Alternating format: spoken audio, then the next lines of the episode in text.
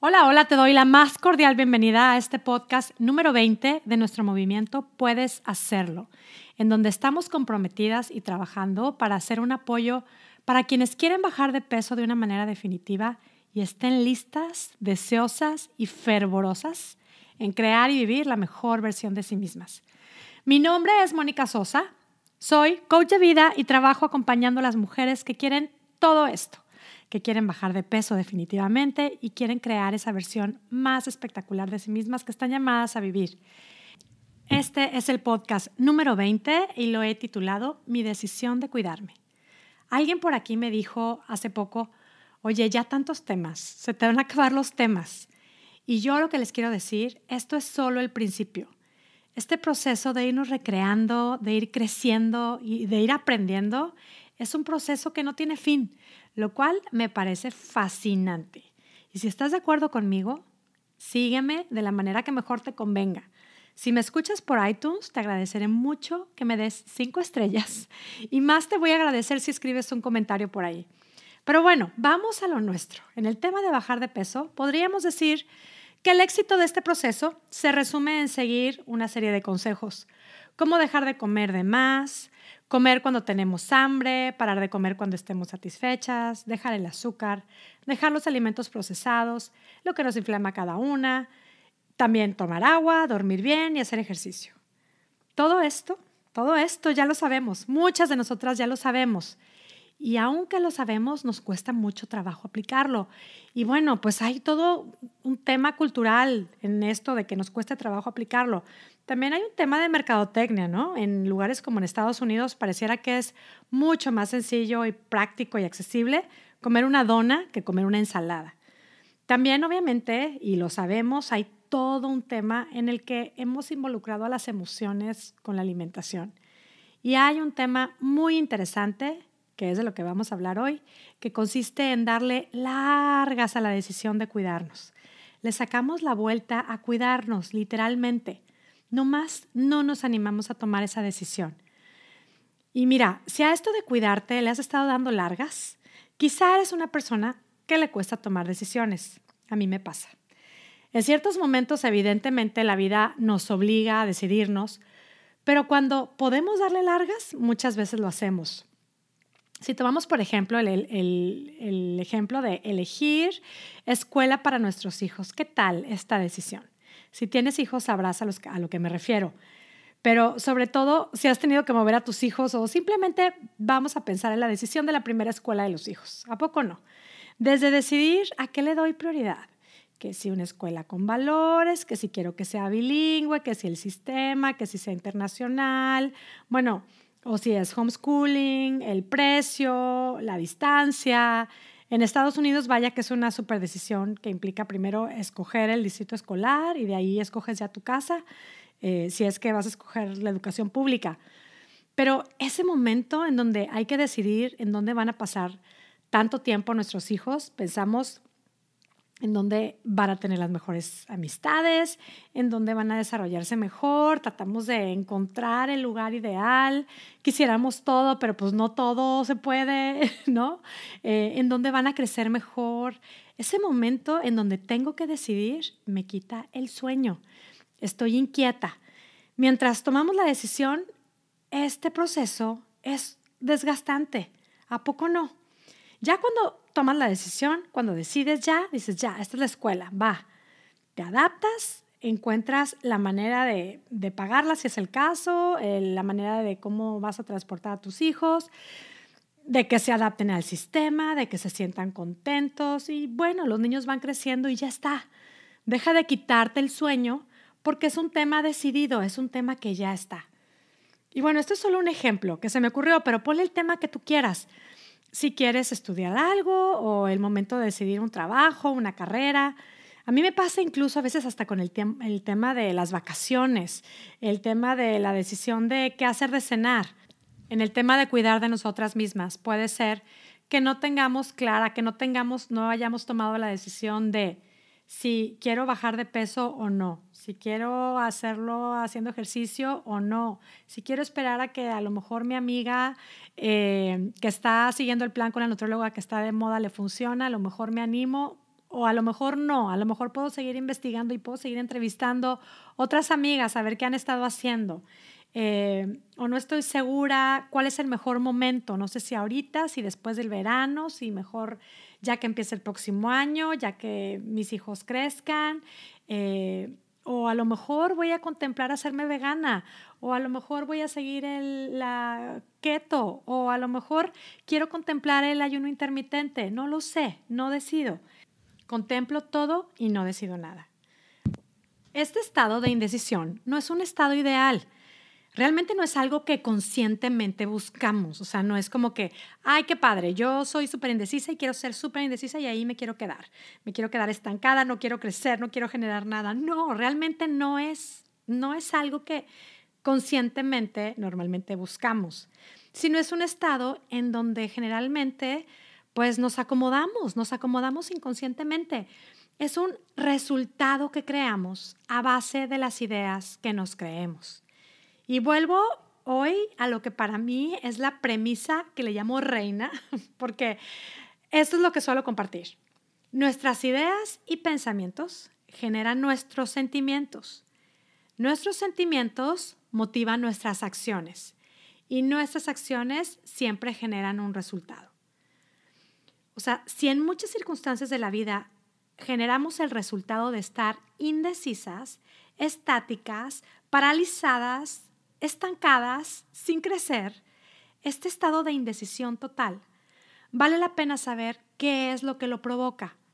Sin duda, y basándonos en esta premisa que yo creo fervorosamente, la causa de este estado de indecisión son pensamientos e ideas que solemos repetirnos, que generan este sentimiento de miedo, ese sentimiento de miedo de que nos hace tomar la acción de paralizarnos, más bien ese miedo que nos genera la inacción, no hacer nada y quedarnos en un círculo, ¿no? Estar siguiendo en este círculo de no hago nada, no decido, eh, me quedo ahí y por lo tanto no avanza.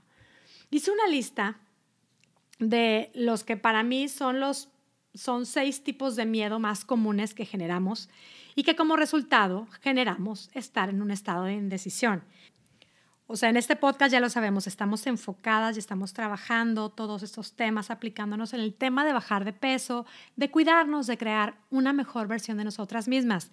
La realidad es que todo esto se puede aplicar en cualquier área de tu vida. Pero bueno, quédate conmigo, vamos eh, a ver todo esto en la decisión de cuidarnos. Y hablemos de estos seis tipos de miedo. El miedo número uno es el miedo a equivocarnos. Esto lo generamos a partir de ideas como, ¿y si no es el mejor plan para mí? ¿Y si luego me entero de opciones más fáciles? ¿O si me entero luego de otras opciones más ricas o más rápidas? ¿Y si investigo más? ¿O si me espero a ver que alguien más lo pruebe? Generamos ese miedo a equivocarnos y nos quedamos ahí esperando, observando qué hace la vecina, qué hace la amiga, qué hace la comadre, una receta, otra, ver si fallan y pues mejor no hago nada. En el tema de toma de decisiones, la realidad es que muchas veces quisiéramos que alguien súper iluminado venga a nuestra casa, nos toque la puerta y nos diga exactamente qué es lo que nos conviene hacer. Y además que nos garantice que no nos va a fallar, que no nos vamos a equivocar. La realidad es que esto no va a suceder. Para esto yo creo que vale la pena considerar que la mejor manera de saber si algo nos funciona o no es probarlo nosotras mismas. Y entre más pronto empecemos, es mucho mejor. Vamos al número dos, miedo a la incomodidad. Uy, qué miedo tenemos de estar incómodas. Y es que nos repetimos frases como, uff, no, yo mejor me espero a que pasen las vacaciones para no tener que limitarme. O, ay, no, es que yo tengo una vida social súper activa y es horrible, súper incómodo eh, no tomar alcohol ni probar las cositas que me ofrecen. O es que vienen muchos festejos y yo no puedo no comer pastelitos ni postres. O voy a tener que comprar verduras y prepararlas. No, qué incómodo. La verdad es que repitiéndonos esto generamos sí un miedo a la incomodidad que seguir un plan nos proporciona. Es verdad, o sea, seguir un plan sí nos genera una incomodidad Pero seguimos nuestra vida así, respondiendo a nuestros antojos, dejándonos llevar por la vida, nuestras, eh, nuestros eventos y las cosas que la gente nos ofrece, sin, sin darnos cuenta de que esta acción nos genera otro tipo de incomodidad. Porque eso de que no nos quede la ropa, eso de que seguimos subiendo de peso, esto de que seguimos comprometiendo nuestra salud y estamos viviendo una versión de nosotras mismas que no nos gusta, es bastante incómodo también. En este caso yo te invito a considerar elegir el tipo de incomodidad que te genere un resultado que tú quieres. Si vas a estar incómoda por no responder a tus antojos, pero al final vas a generar un resultado que quieres, quizá vale la pena optar por esa incomodidad. Vamos al número tres, miedo a la infelicidad. Y es que nos da tanto miedo desaprovechar la vida como si el comer todo lo que se nos atraviesa en el camino fuera la mejor manera de vivir la vida. Y es que sí que nos lo creemos. Eh, nos repetimos frases como, hoy no, no, no, no, esto qué sufrimiento. Esto me va a hacer muy desdichada. Este plan es horrible. Qué horror. Es muchísimo sacrificio cuidarse. No vale la pena. Es que para mí la comida es un placer y es alegría pura es que solo se vive una vez en la vida y no vale la pena reprimirse. Y bueno, la comida sí que nos da felicidad, pero es momentánea. Seamos sinceras, la felicidad que te da la comida no es para siempre. La felicidad depende de lo que nosotros decidamos. Ante esto, de verdad, hagamos conciencia y consideremos qué es lo que de verdad nos brinda felicidad. Y bueno, vamos al número cuatro. Miedo a renunciar a algo. Y es que sabemos que el elegir un estilo de vida, un tipo de alimentación o lo que decidamos hacer para, para cuidarnos, el comprometernos quizá a seguir un plan, implica renunciar a algo. Y nos cuesta mucho. Tenemos miedo, no queremos. En realidad, nunca vamos a experimentar todos los privilegios de, de un plan que tanto quisiéramos implementar si no nos decidimos a renunciar a lo que se contrapone. Y es que quisiéramos experimentar los verdaderos beneficios de dejar el azúcar, por ejemplo, pero no en las fiestas, ni en los fines de semana. Entonces resulta que tenemos como cinco fiestas en la semana y pues más el fin de semana, pues cuando vamos a realmente experimentar los beneficios de dejar el azúcar o queremos experimentar los beneficios de los alimentos estos superpoderosos o cómo se llaman los superalimentos. Pero los queremos combinar con los superpostres, con las super bebidas alcohólicas, porque no decidimos renunciar a ellos. Y ojo, yo no estoy promoviendo la represión. O sea, incluso en mi plan, yo siempre sugiero que planeen una comida libre, ya sea pastel, bebida, lo que sea, pero que sea algo decidido con anticipación, que sepas que es parte de tu plan. Miedo número 5, el miedo al que dirán.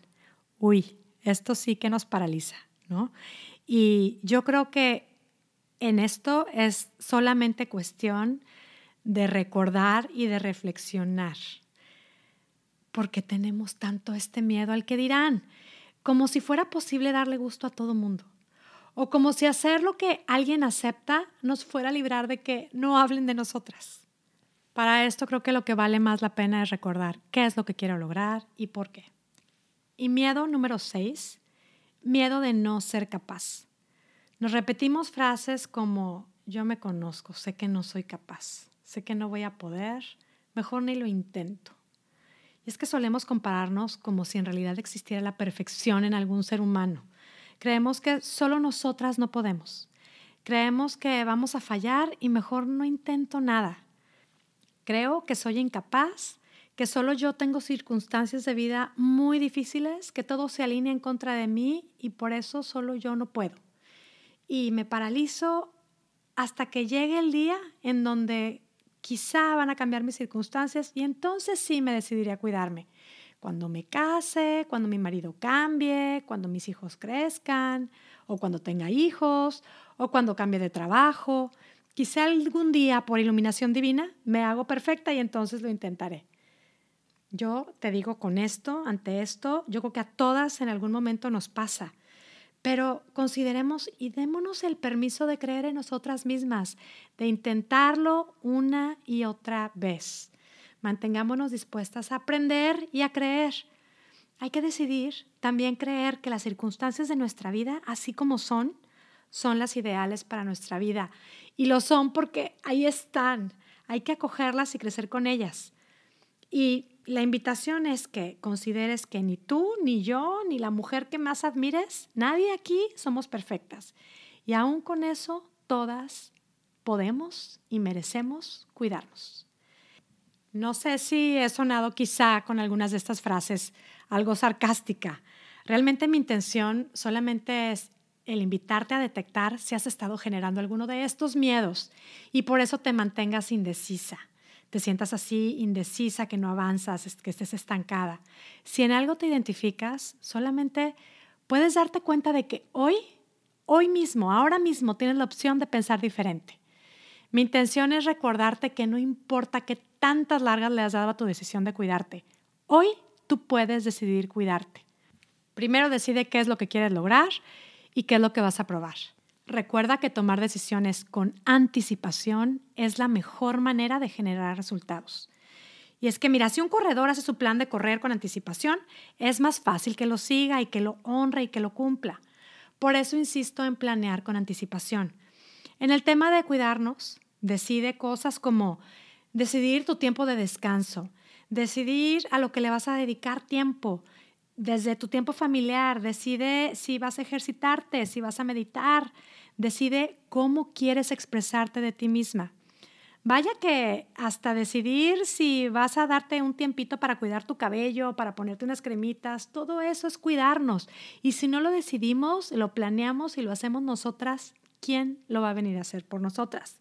Ahora, en el tema de bajar de peso, pues si te viene a la mente hoy mismo un plan que te funcionó en algún momento de tu vida, retómalo, vuelve a él, vuelve a creer que puedes.